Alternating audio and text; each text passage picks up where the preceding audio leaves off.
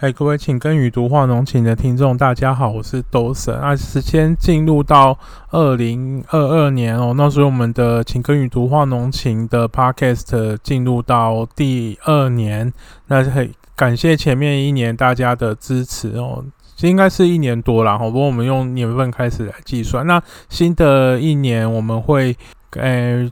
多比较多，就是在食农方面啊，或是介绍一些不管是食食品啊，或是这些我们日常生活中一些小尝试，然后会让让大家哦更多的这些内容我分享给大家。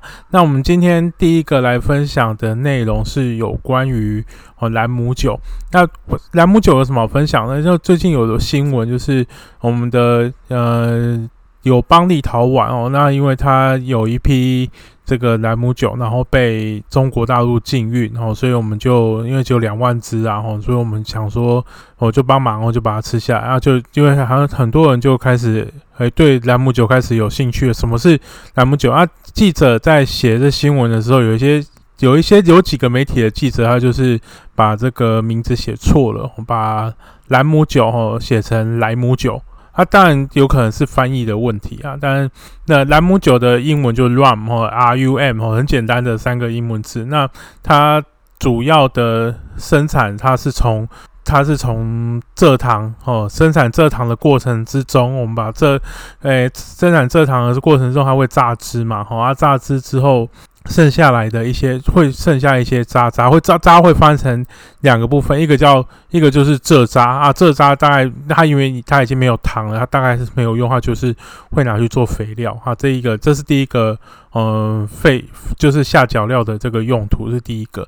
那在这个榨甘蔗汁榨出来之后，甘蔗汁它会去不管会去熬煮或者怎样，它熬煮完之后，它那个。蔗糖会析出嘛？哦，那析出之后，它最后熬啊熬，你会看熬熬，最后它还会剩下一些东西。那这个东西就叫做糖蜜啊。虽然它讲糖蜜，可是它其实吃起来一点都不甜，它其实蛮苦的。那里面它还有一些碳水化合物在。那以前想说这个东西拿来干嘛？以前有的人把它拿来做色素啊，吼的用途哦。那后来有些人发现说，哎，要怎么样废物利用呢？发现这个东西可以拿来酿酒，啊，拿来酿酒，大家就很开心啦，因为这个是榨在做糖剩下来的东西，所以它的原原料的成本实际上是很低的哦。那在发酵、在做蒸馏之后，就是。形成了我们就最早的这个兰姆酒。那兰姆酒其实它的历史就是蛮悠久的哦。当然，不如上在这个欧洲哈，他们在大海时代发现了这个新大陆之后，在因为在西印度群岛这边非常多的甘蔗哦，可以做可以做蔗糖啊，可以供应到这个欧洲大陆所需，所以在西印度这边的加勒比海这边的这。制糖业非常非常的发达，那发达的结果，剩下来这些糖蜜通都拿来做酒。那做酒之后是谁最开心？就是这些水手最开心，因为我们说这个这个长途以前的这个航海的时代，如果你是在进港航行的时候，进港航行其实你要喝什么酒都没有关系哦。那我们之后可能会介绍一些酒的一些历史哦。那但是你如果要过这个大西洋啊，或是你要过远要远洋的这些酒，你的酒就必须是烈酒哦，去烈酒才能够去做耐这个长途的这个存放。那以前如果在欧洲可以生产的烈酒，它就是白兰地哦。那白兰地的原料是葡萄酒啊，所以成本高很多哦。白兰地是很贵的酒，那所以一般水手他他们通常都会或是。这个海盗哦，那你就如果你常常去看这个海盗的电影，他就他们就会说很多都海盗都在喝兰姆酒。那为什么会他会喝喝兰姆酒？海盗的产生其实也是在这个大航海时代之后哦，才比较多的这个海盗行为会产生。因为在远洋的贸易的时候，会有很多呃有价值的船跑来跑去哦，那所以这个拦截这些船，然后就海海盗就会来来抢抢来做这些抢劫的这个工作，这些。酒哈，这些兰姆酒其实，在呃西都是在加勒比海发源之后，其实它就很快就成为哦，不管是一般水手或是海盗，他们所钟钟情的这样的一个饮品。那通常它会那时候就就会装在玻璃瓶里面哦，然后就或是装在这个木桶里面，橡木桶里面，然后就会呃在这个船上啊去做饮用哦，因为它。在蒸馏过后之后，这兰姆酒的蒸馏之后，它大概都会有大概将近四十度哈，经经过调整之后，大概都会有大概大概四十度的这样的一个烈酒。那这烈酒通常在呃厨房上面就不会有问题哦，所以就很受这些航海的朋友们欢迎。那为什么这些？记者哦，把它写成莱姆酒啊。莱姆酒有没有莱姆酒这个东西？其实是有的哦。那莱姆酒它其实它属于一种叫做利利口酒哦 （liquors）。那利口酒它的顾名思义，它其实你听它名字哈，好像中文名字其实翻译不错啦哦。利口利口好像喝起来很很顺很顺畅，没错，的确它呃有些人把它叫做香甜酒。那就是说，它其实是在以烈酒当基底的情况之下，有有可能是呃，这个拿就是蒸馏完之后哈都没有呃的都没有去做桶混的这些酒，然后譬如说百，譬如说伏特加哦，这这这一类的这没有味道的这个烈酒当基底哦，然后呢再加入一些哦一些这个。香甜的物质，然后或是呃，最重要是它会加糖。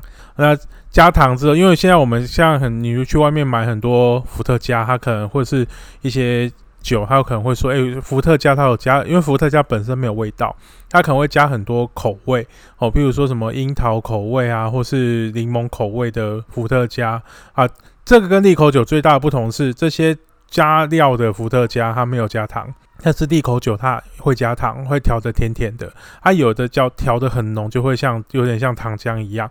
那这些利口酒主要的用途其实就是做调酒，或是纯饮也有。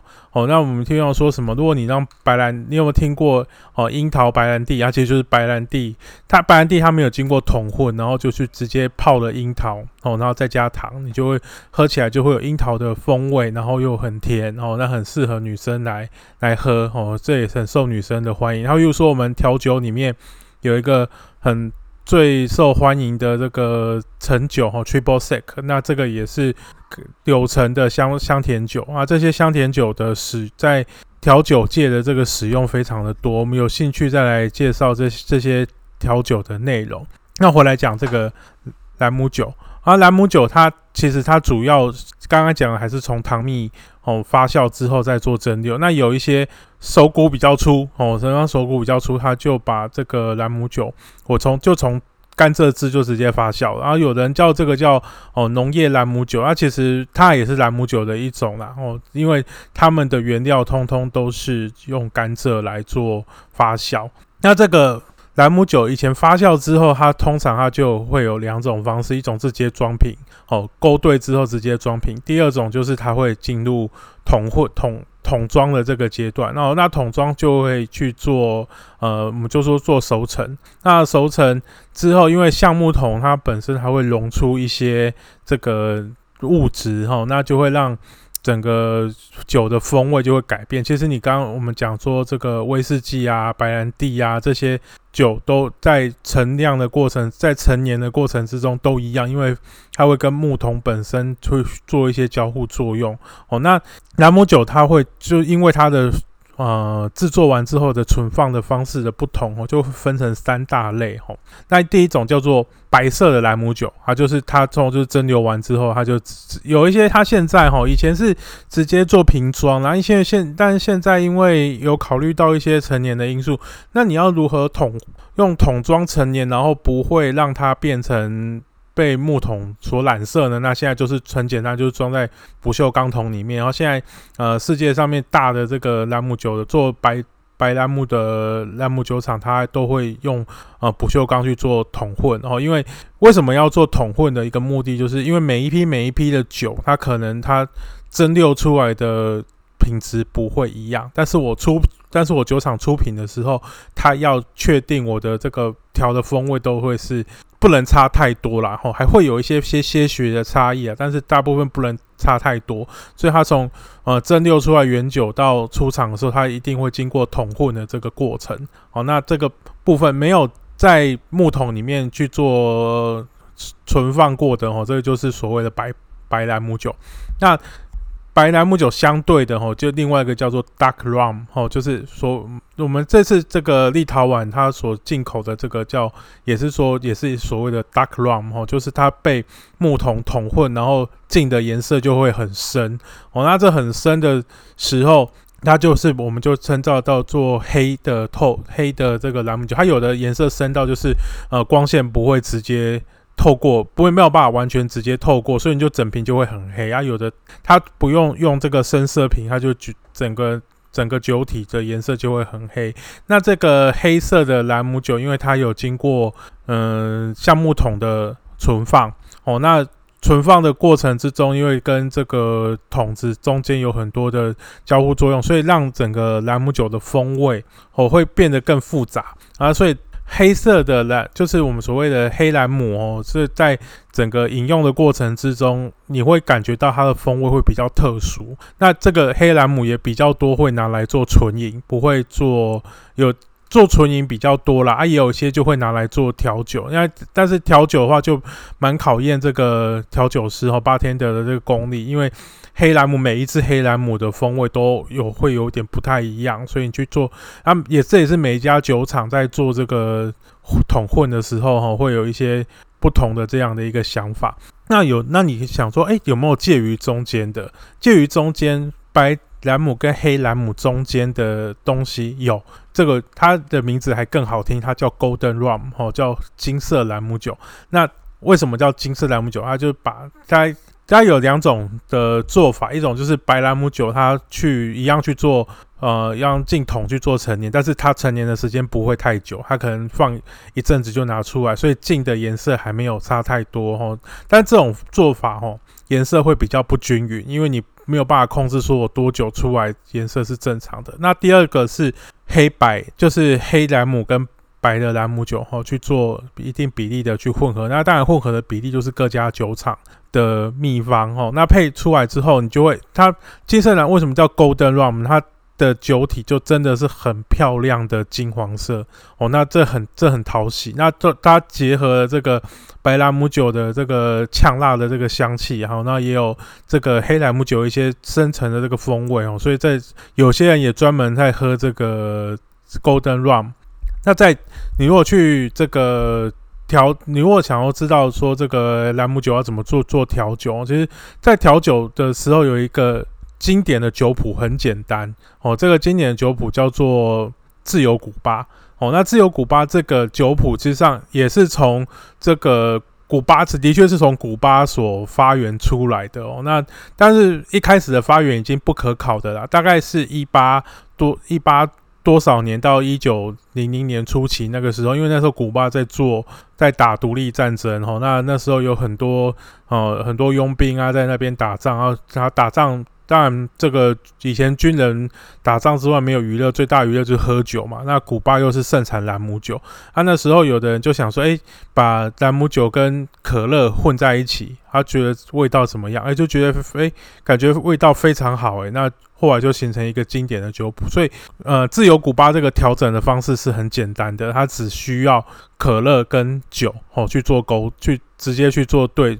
呃，大概是二比一的这个浓度哈，当然你可以自由调整啊。今酒谱本身是有规定，但是你自己喝的时候，哦就可以去做自己去做调整，没有关系。用黑的、用白的兰姆酒都没有关系，因为在加了可乐之后，都会变成哦，都会变成很深色，然后就加再加冰块，就会是一个非常好喝的一个兰姆酒。那讲到可乐这个东西啊，我我们稍微歪提一下，在跟可乐跟呃，甘蔗也有很，就是甘蔗也是有很深的这个关系啊。那现在全世界基本上的可乐基本上都是都是这个它的甜味哦，就是我们先讲不讲日落可乐哦，先就先讲啊一般的可乐哦，那一般可乐它现在都是用玉米高度果果糖糖浆加入之后作为它的甜味剂，但是在墨西哥有还有保留的原始的这个风味，就是可乐最原始的风味，它只是用蔗糖去做调味哦。那我们说这个自由古巴哦，其实最好的应该是拿蔗糖可乐哦去配。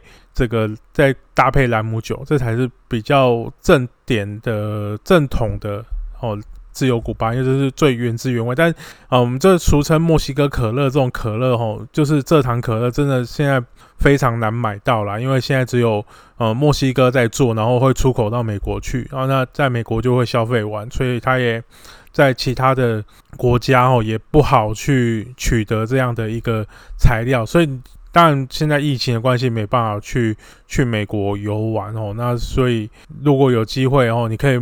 当然，之前好像有一些有一些进口商有进口了一点点的这个墨西哥可乐进来台湾哦。那如果你有机会可以试试看的话，你也可以试试看蔗糖的可乐的味道跟一般高果糖果糖浆的可乐味道有什么不一样哦。以前的可乐哦，本来叫经典可乐 （Classical）。Coke，然后后来它这可爱些 Coke，它是用玉米糖浆做的。它本来想要取代这个蔗糖糖蔗糖的可乐，那但是后来人家就吐槽说这个根本不是可爱 c 口的味道哦，所以他后来就把可爱 c 口这个名字拿掉，就是可口可乐，现在还是叫可口可乐。那喜欢喝朗姆酒的的人，实际上真的很多，除了我们刚刚讲的这些。这个海盗啊，吼这些水手之外啊，还有一些人，他一些名人，他喜欢喝兰姆酒，喜欢到出名。最有名的就是大作家海明威。那海明威他在这个加勒比海写作的日志子里面，哦，几乎每天都在喝兰姆酒，喝到爽，喝到喝到腔调。那越喝越高兴，就写出了很最著名，他拿到。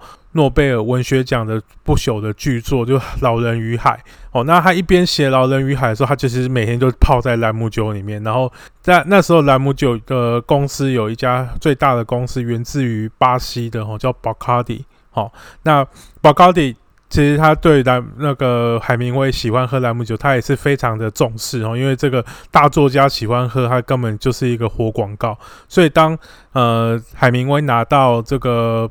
诺贝尔文学奖的时候啊，巴卡迪酒厂还办了一个很大的那个庆祝会，然后全全世界的这个兰姆酒都大特价哦，来来庆祝哦，这也也这个行销方式也是很厉害的。那这样我们今天讲的这个立陶宛的这个兰姆酒啊，其实有的人去查这个制酒公司，其实它并没有这支酒，其实小。我一直一开始也是弄错了，以为说这个兰姆酒是在立陶宛做的哦。那事实上，呃，经过查证的结果，它是它的原酒是从这个千里达哦，那也是加勒比海的的岛国哦制造的。那到立陶宛再去做分装装瓶，然后贴标哦，就等于我们就我们俗称这个贴牌的贴牌的酒，所以并不算是立陶宛。原原产的酒啦，然后因为立陶宛这个北欧北欧国家基本上也没有甘蔗哦。那如果他们真的要做类似兰姆酒，就从糖蜜开始做的话，应该是要用用甜菜哦去做去做糖蜜，但是没有还没有人试过，然后所以是让怎样？我一开始也猜错哦。那后来有人去做指正。那讲到友邦的兰姆酒，我们还有一支友邦的兰姆酒很厉害，很特别。一个中美洲的国家哈，跟我们断交哈。那当然旁边有另外一个国家哈，是跟台跟台湾的邦交还算蛮稳固的，就瓜地马拉。哦，那瓜地马拉本身也很盛产这个蔗糖。那当然是盛产蔗糖之后，他就会拿一样会去拿去做，一定会拿去做兰姆酒。那瓜地马拉的兰姆酒很著名，它有一个国家品牌叫扎嘎帕。好，那扎嘎帕是他们一个省的名字。那这个省的特点就在于说，它的海拔很高。瓜地马拉是一个海火山国家。好，那我我两三年前有去过哦一趟啊，所以也因为这样才知道这个酒真的很厉害。那这个扎嘎帕的酒为什么厉害呢？它是在呃沿海的地方先把酒先做这个。发酵啊，然后蒸馏啊，就原酒是在海边做好的。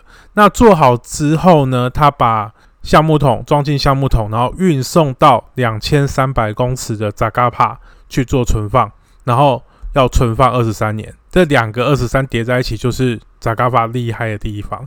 那你要知道，放在越高的地方，因为那个空气会越稀薄，所以你的这个酒会蒸发的越快。你不要想说装在橡木桶里面，酒就不会不见，还是会不见，因为橡木桶本身还是有一些孔隙，会让这个酒会蒸发掉。好，那这个在做这个葡萄酒的。人他很早就知道说，这个你在桶装橡木桶的过程当中哦，在盛放的过程当中，你没有打开，可是东西，可是这个酒不见了。那我们都说这个叫做 angel test，就是天使喝掉的。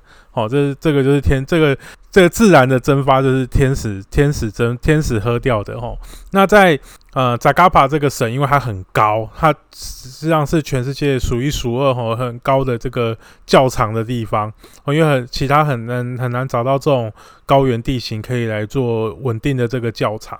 那这个较长结果让这个扎嘎帕二十三年的这个风味非常的惊人。它是一个黑兰姆酒，但是它喝起来非常的顺，非常的好喝，绝对不会让你有一般兰姆酒的这个呛。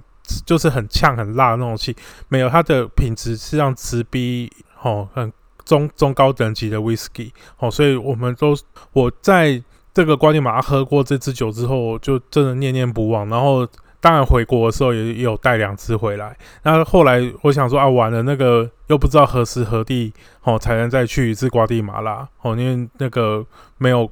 没有国合会帮忙出机票钱去一趟瓜地马拉，来回十万块，价格非常高哦。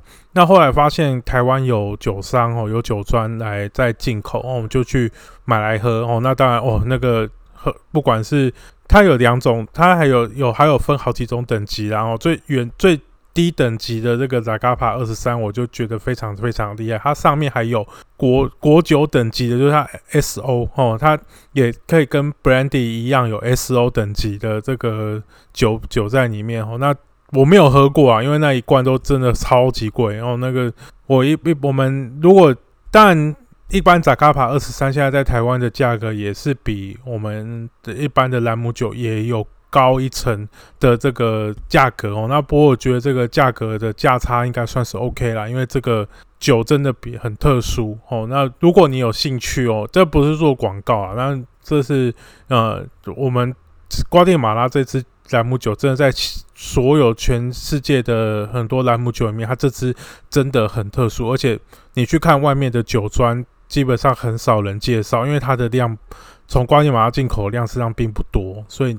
物以稀为贵，你就会觉得哦，那也很少人去接触到。我是刚好有去过，才知道这支酒真的喝过很多兰姆酒之后，发现这支真的很很合我的胃口，也跟大家做分享啊。OK，那我们今天的分享哦就到这边。那如果大家有兴趣的话，可以持续追踪我们的 Podcast。然后，如果你有任何对 Podcast 的建议哈，也可以写在我们的脸书粉丝团，然后然后我们会去做。呃，适度的回应跟调整，OK，那我们今天的分享到这边，谢谢，拜拜。